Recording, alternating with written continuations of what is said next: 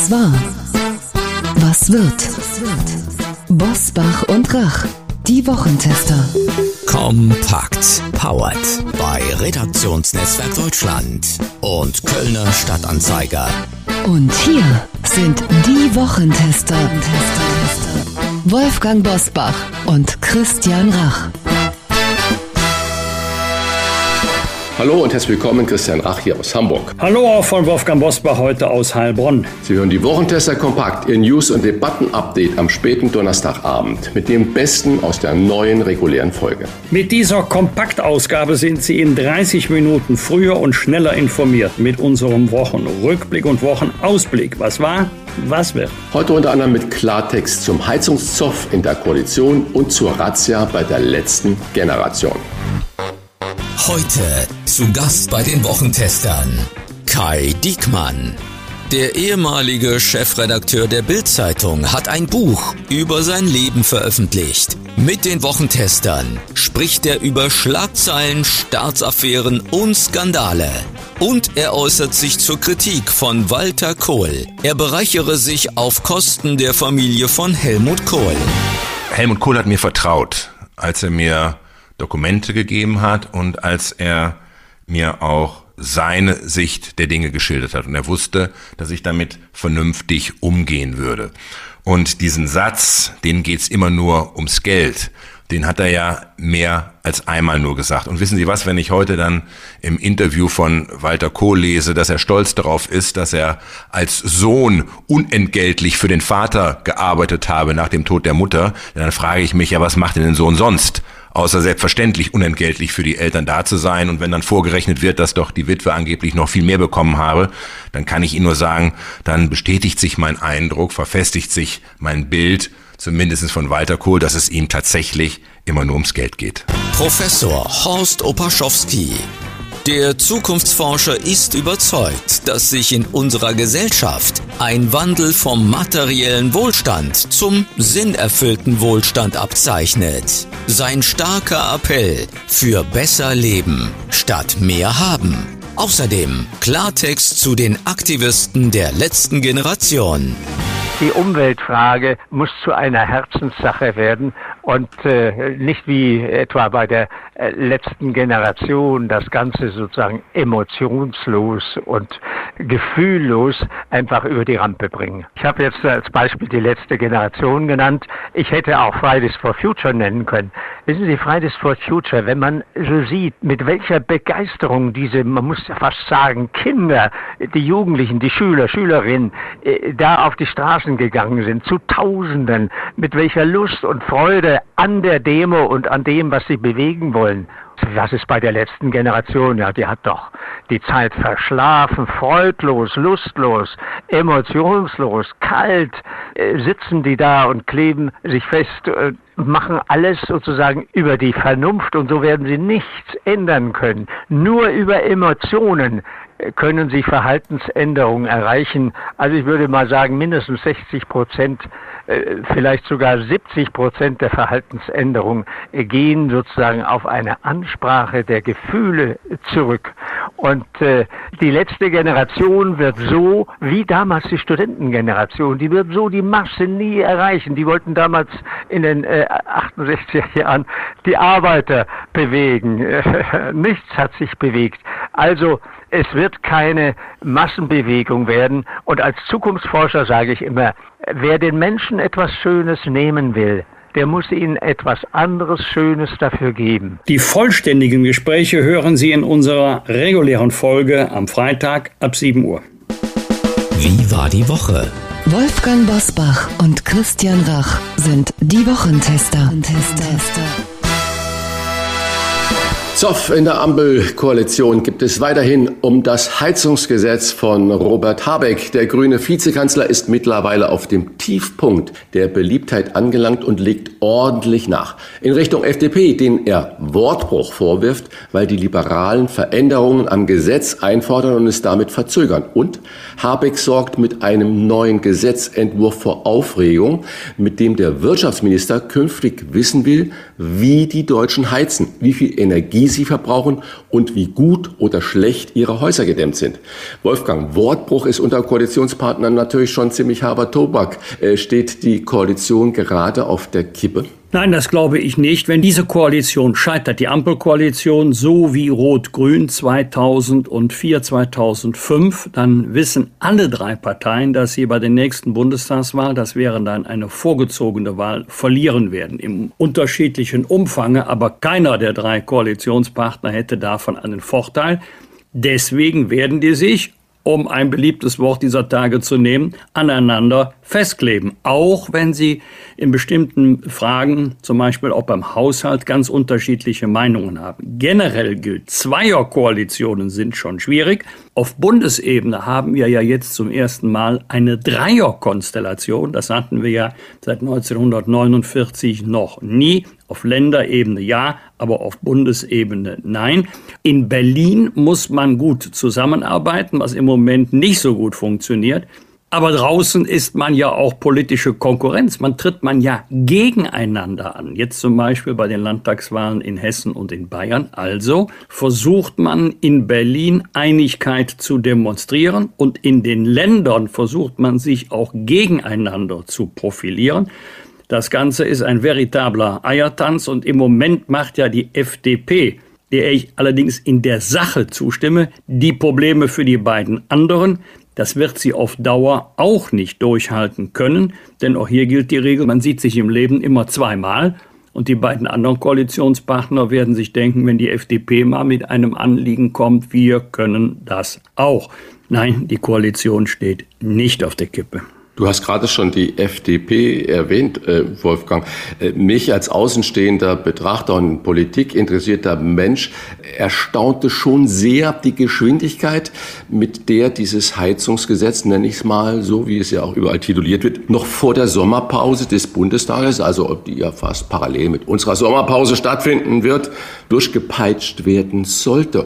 Obwohl ja überall so viele Fragen und Probleme noch da sind. Sowohl die Technik hat Probleme, die Menschen haben Probleme, die es dann am Ende des Tages betrifft. Wie wird was geklärt? Was macht der 79-jährige Familie, die keinen Kredit mehr bei der Bank bekommt und so weiter und so fort? Wie berechtigt ist denn das Anliegen der FDP? Es wird so dargestellt, als würden sie das gesamte Gesetz verhindern wollen. Dabei geht es doch nur darum, dass man noch, so habe ich es verstanden, auftretende Probleme nochmals intensiv diskutiert.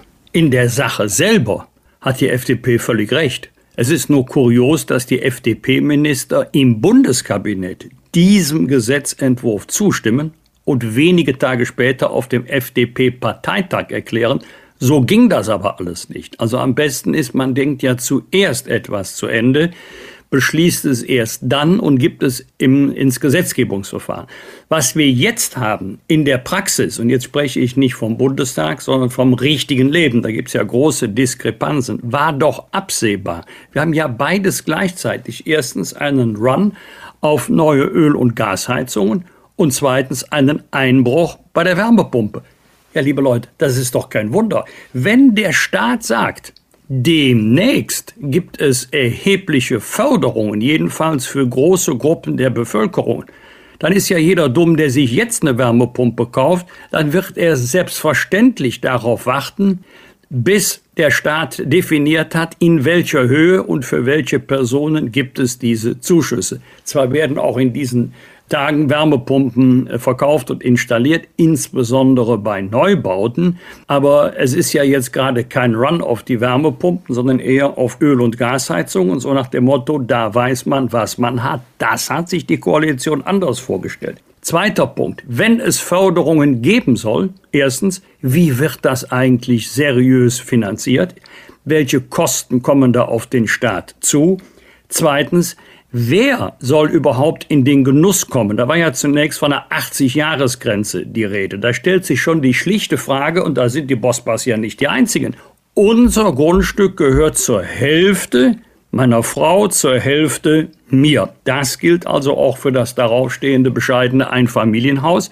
Gilt jetzt meine Altersgrenze, gilt die Altersgrenze meiner Frau oder werden beide addiert und dann durch zwei geteilt? Äh, dann kommt noch die Höhe. In welcher Höhe gibt es überhaupt eine Förderung?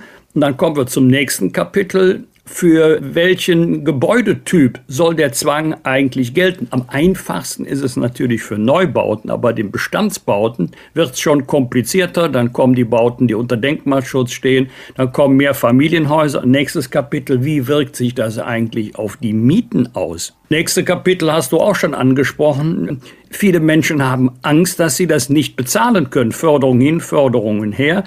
Sie sind nicht mehr erwerbstätig, Sie sind im Rentenalter. Welche Bank gibt da noch einen Kredit oder wer viel hat so auf der hohen Kante, dass er sagen kann, ich habe mich krumm gelegt, ich habe ein bisschen gespart, wollte ich ohnehin für eine Wärmepumpe ausgeben. Urlaub ist dann eben nicht mehr drin.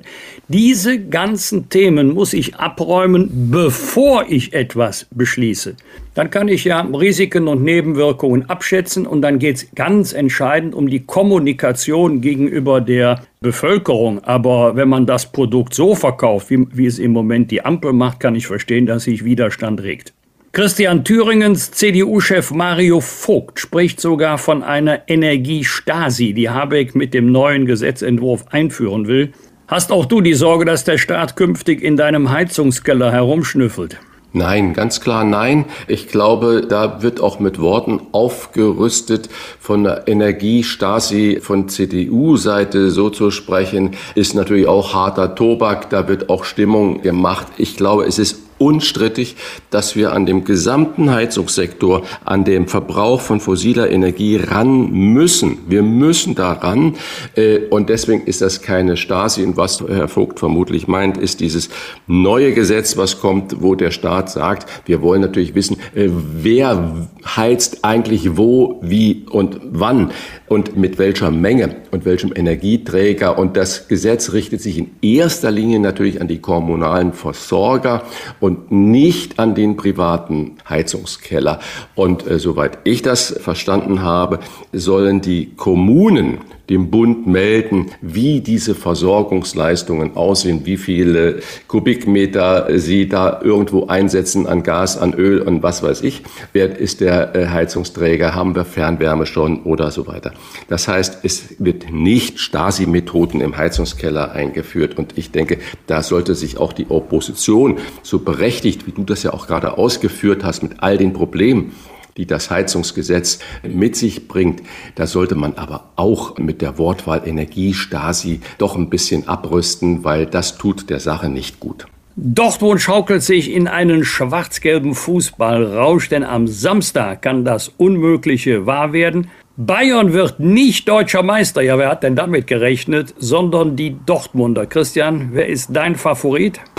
Ja, Favorit. Also ich habe ja hier schon oft bei uns gesagt, ich bin ja froh, dass wir den FC Bayern München in Deutschland überhaupt haben. Weil das ist einfach eine großartige Mannschaft, großartiger Verein. Aber zehnmal hintereinander Meister ist sowas von langweilig wie sonst was. Also ich drücke den Dortmundern hier die Daumen. Das muss ich ganz ehrlich sagen. Es würde uns gut für die Entwicklung im Fußball zu Gesicht stehen, wenn diese Serie von des FC Bayern München mal gebrochen ist. Und wie gesagt, ich liebe die Bayern schon, das ist alles toll. Ich liebe auch die Dortmunder und deswegen mein Wunsch wäre Dortmund deutscher Meister, Bayern spielt dann Vizemeister, sowieso in der Champions League mit und dann ist alles, wie es sich gehört. Aber wir haben mal einen Wechsel und das tut dem Fußball gut, zumal jetzt ja auch äh, gerade dieses DFL-Ansehen eines Investors der für 20 Jahre zwei Milliarden Euro bezahlt hätte, um die deutsche Fußballligen, die erste und zweite Bundesliga, weiter zu vermarkten. Da denkt man, oh, zwei Milliarden. Wenn ich das auf 20 Jahre aber runterbreche, sind das 100 Millionen im Jahr. Ich meine, das kostet ja schon ein Erling Haaland. Was bringt das wirklich für Vorteile? Und wenn dann aber eine Bundesliga eine Spielzeit, ein Spieltag so zersplittert wird, wie es scheinbar dann sein sollte, dann kann ich nur sagen, die Entscheidung, die ist ganz gut gefällt worden. Und der Watzke von Dortmund, der ja auch Chef der DFL ist, der hat gesagt, jo, das ist halt Demokratie. So ist es und dem ist nichts mehr zuzuführen. Ob Dortmund Meister wird, ist keine Demokratie, sondern das entscheidet sich am Samstag ab 15.30 Uhr auf dem Platz. Und meine Sympathie geht da heute an diesem Spieltag zu Dortmund. Obwohl die Bayern haben natürlich auch die schwere Aufgabe, die müssen ja beim ruhmreichen ersten FC Köln antreten. Ja, der ist, glaube ich, auch noch kurz davor, in die Champions League einzutreten, oder? oh, voll gemein.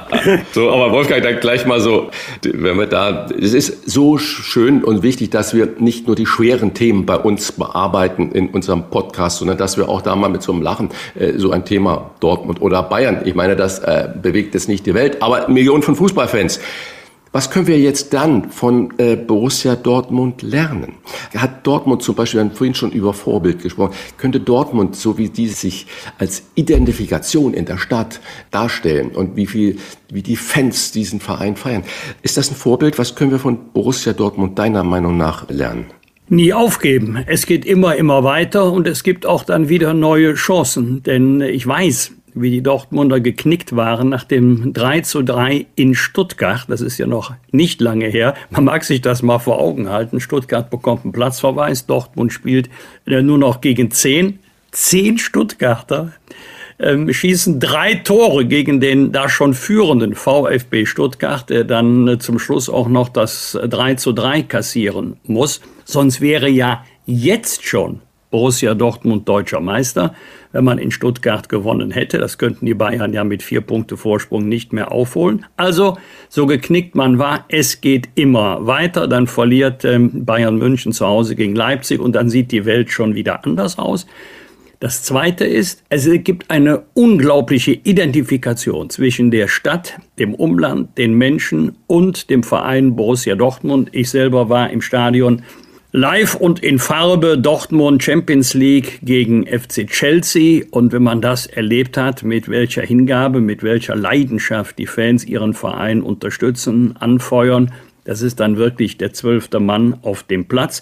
Und der Verein hat eine lange, lange Tradition. Er war ja schon einige Male deutscher Meister, aber in den letzten zehn, elf Jahren nicht. Und es ist keine Katastrophe, erst recht keine nationale Katastrophe, liebe Bayern-Fans, wenn Bayern München mal in Anführungszeichen nur Vizemeister ist. Das tut der Liga doch gut, wenn immer nur am Anfang die Frage gestellt wird, wer wird eigentlich deutscher Vizemeister, dann ist es doch auch langweilig. Jetzt haben wir Spannung oben, jetzt haben wir Spannung beim Abstieg und so stellen sich doch die Fußballfans ihren Lieblingssport vor, dass es spannend ist bis zum letzten Spieltag.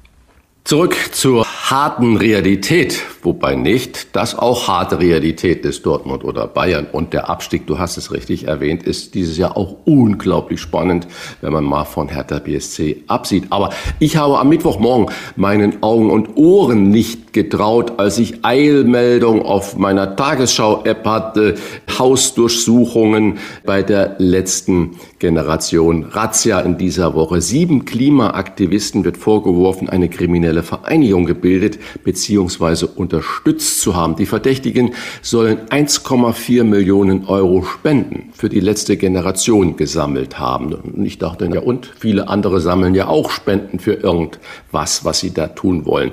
Die Gelder halfen den Aktivisten dabei, Straftaten zu begehen, so die Staatsanwaltschaft München. Es wurden Vermögenswerte und Konten beschlagnahmt und man höre und staune die Internetseite abgeschaltet. Wolfgang, sind wir gerade an einem Wendepunkt im Umgang mit der letzten Generation? Rechnest du damit, dass sich die Klimaleber nun erst recht noch weiter ich sag mal, radikalisieren im Anführungsstrichen? Oder war es das mit diesen Aktivitäten? Kriegen die jetzt alle Angst, dass jetzt da jeden Tag irgendwo eine Razzia stattfindet? Ich fürchte, dass sie sich weiter radikalisieren werden und ich bin überrascht, dass in nicht wenigen Medien zu lesen ist, dass jetzt alle unter den Generalverdacht gestellt werden, also alle Mitglieder der letzten Generation, sie würden einer kriminellen Vereinigung angehören. Das stimmt ja überhaupt nicht, sondern es geht um eine ganz bestimmte Gruppe, die Überraschung plötzlich so behandelt wird wie alle anderen Verdächtigen auch. Das heißt, die Strafprozessordnung und das Strafgesetzbuch machen keinen Unterschied, aus welchen Motiven jemand Straftaten begeht oder in dem Verdacht steht, Straftaten begangen haben zu sollen sondern der Rechtsstaat beißt jetzt einmal zu. Er hat äh, über Monate hinweg mit einer enormen Geduld zugesehen, mehr oder weniger sanfte Sträfchen verhängt, in der Hoffnung, so ein Schüsschen vor den Bug, das wird sie von weiteren Straftaten abhalten. Dann wurde fröhlich erklärt, noch im Gerichtssaal, ha, wir machen weiter. Teilweise hatte der Richter noch die Robe an, da saß man schon wieder auf der Straße und hat sich erneut festgeklebt. Und dann gibt es ja noch Vorwürfe, die weit über das Festkleben auf einer Straße hinausgehen plus dem Einwerben von Geld. Hier geht es also um den Betrag von 1,4 Millionen Euro. Es betrifft aber nur eine kleine Gruppe. Deswegen ist der Vorwurf der Kriminalisierung aller Mitglieder der Vereinigung ist schlicht falsch, aber wer sich kriminell verhält, wird auch als kriminell bezeichnet, auch wenn die Motive edel sein mögen. Ich fürchte, Sie haben sich in einen Rausch hinein demonstriert. Für Sie gelten ja schon die irdischen Maßstäbe überhaupt nicht mehr, weil ja nach Ihrer Meinung die Welt in Kürze untergeht. Und deshalb glauben Sie, durch Ihre Haltung alles außer Kraft setzen zu können, das Strafrecht, das Strafprozessrecht, das Polizeirecht, das alles würde für Sie nicht gelten. Sie bekommen für diese Haltung teilweise auch Zuspruch, aber die Ablehnung in der Bevölkerung ist, und dafür habe ich Verständnis, weit, weit überwiegend ablehnend. Nein, Sie können nicht mehr aufhören. Ihrer eigenen Argumentation folgend müssen Sie immer weitermachen und ich fürchte, die Demonstrationsformen werden immer schräger. Wolfgang, aber noch eine Nachfrage.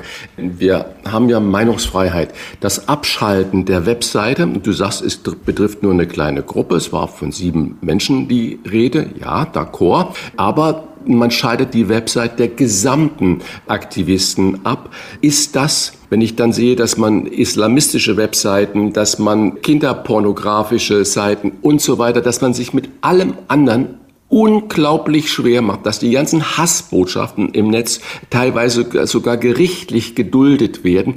Ist das verhältnismäßig, dass man die Webseite der Klimakleber abschaltet? Damit werden sich mit Sicherheit die Gerichte beschäftigen, denn jede Maßnahme unterliegt ja einer gerichtlichen Kontrolle.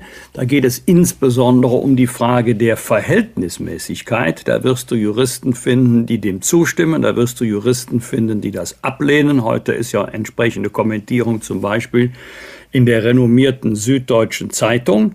Aber der Rechtsstaat wird sagen, wir behandeln die, es sind ja nur Verdächtigen, die Beschuldigten, die Unschuldsvermutung gilt ja auch in diesem Falle so wie in vergleichbaren Fällen andere auch. Ob das verhältnismäßig ist, das werden anschließend die Gerichte entscheiden. Ich bin sicher, dass man das rechtlich überprüfen lassen wird. Was wird? Was wird? Wolfgang Bosbach und Christian Rach sind die Wochentester. Wolfgang, am Sonntag ist Stichwahl um das Präsidentenamt in der Türkei. Jetzt hat der Ultranationalist Sinan Ogan angekündigt, der hatte fünf Prozent bei der ersten Wahl bekommen, dass doch seine Wähler bitte Erdogan unterstützen sollten. Danach hätte dann Erdogan natürlich die Mehrheit. Wagst du eine Prognose, wie die Wahl ausgeht? Ich glaube, ich habe vor 14 Tagen schon getippt, dass Erdogan den ersten Wahlgang gewinnen wird. Den zweiten wird er auch gewinnen. Da bin ich mir leider sehr sicher, nicht weil ich dieses Ergebnis möchte, sondern weil ich Realist bin. Ähm, jetzt gibt er sich im Moment wesentlich moderater als bei anderen Gelegenheiten, wahrscheinlich auch um die Wählerinnen und Wähler auf seine Seite zu ziehen, die sich oft von seiner Rhetorik eher abschrecken lassen. Aber er wird sich im Kern nicht ändern, wenn er wieder das äh, Präsidentenamt erringt. Und äh, die Unterstützung für Ogan ist ja weniger zahlenmäßig bedeutsam als bei der Beantwortung der Frage, auf wessen Seite schlägt er sich, auf die Seite des Oppositionsführers und Herausforderers Kilic Daroglu oder auf die Seite Erdogans. Das heißt, Erdogan war vorher schon Favorit, jetzt ist er es erst recht. Was ich besonders interessant finde, dass ja die Zustimmung für Erdogan in Deutschland deutlich höher ist als in der Türkei. In der Türkei hat er so 47, 48 Prozent bekommen. In Deutschland hat er Zustimmungswerte zwischen 60 und 70 Prozent. Und äh, es wird erneut wieder in einem großen Umfang gewählt. Also die Wahlbeteiligung wird wieder sehr hoch sein. Sie war ja auch in der Türkei beeindruckend hoch, bei gut 90 Prozent. Also Ich gehe mal davon aus, ähm, Herr Erdogan wird gewinnen. Nachfrage für eine andere Wahl, die bei uns gerade stattfindet und die äh, vermutlich äh, unter dem Radar von ganz, ganz vielen Menschen da läuft. Am Mittwoch, 31. Mai kommender Woche, endet die Frist zur Abgabe der Stimme für die Sozialwahl in Deutschland. Wolfgang, für alle, die den Umschlag mit diesen Wahlunterlagen achtlos in dem Poststapel gelegt haben oder weggeschmissen haben, warum sollte man bei der Sozialwahl seine Stimme abgeben? Also kommt die nächste mutige Prognose. Hier wird die Wahlbeteiligung nicht bei 90 Prozent liegen, eher bei 9 Prozent. Aber diese Wahlen sind nicht bedeutungslos, denn es geht darum, wer aus der Gemeinschaft der Versicherten in der Krankenpflege- und Rentenversicherung die Interessen der versicherten Gemeinschaft vertritt und dass äh, die Chance besteht, auch die Versicherten selber zu hören, dass sie selber Einfluss nehmen können, das ist wichtig, dass das eben nicht eine Veranstaltung ist äh, des Staates oder der Versicherungsträger, sondern der Gemeinschaft der Versicherten. Am Donnerstag geht die Corona-Warn-App jetzt endgültig in den Schlafmodus. Einige Funktionen sind ja zuvor schon abgeschaltet worden, aber der 1. Juni ist mit Sicherheit ein symbolischer Tag für die schwindende Gefahr durch Corona in unserem Alltag. Christian, hast du diese App überhaupt noch oder jemals auf dem Smartphone gehabt?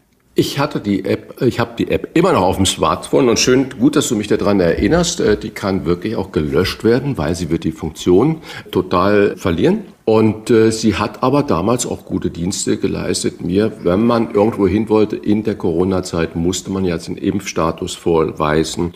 Und dafür war sie gut. Die ständigen Warnungen, die immer zehn Tage zu spät kamen, die haben mich genervt. Jens Spahn sagte, wir werden uns vieles verzeihen müssen. Und die Corona-Warn-App, die müssen wir uns jetzt nicht mehr verzeihen, denn die wird jetzt in den Schlafmodus äh, gestellt, wie du es richtig gesagt hast. Aber ich habe auch noch eine. Äh, Wolfgang, abschließend haben wir noch ein äh, paar Geburtstage in der kommenden Woche zu feiern. Beim ersten Geburtstag war ich überrascht. Heidi Klum wird erst 50.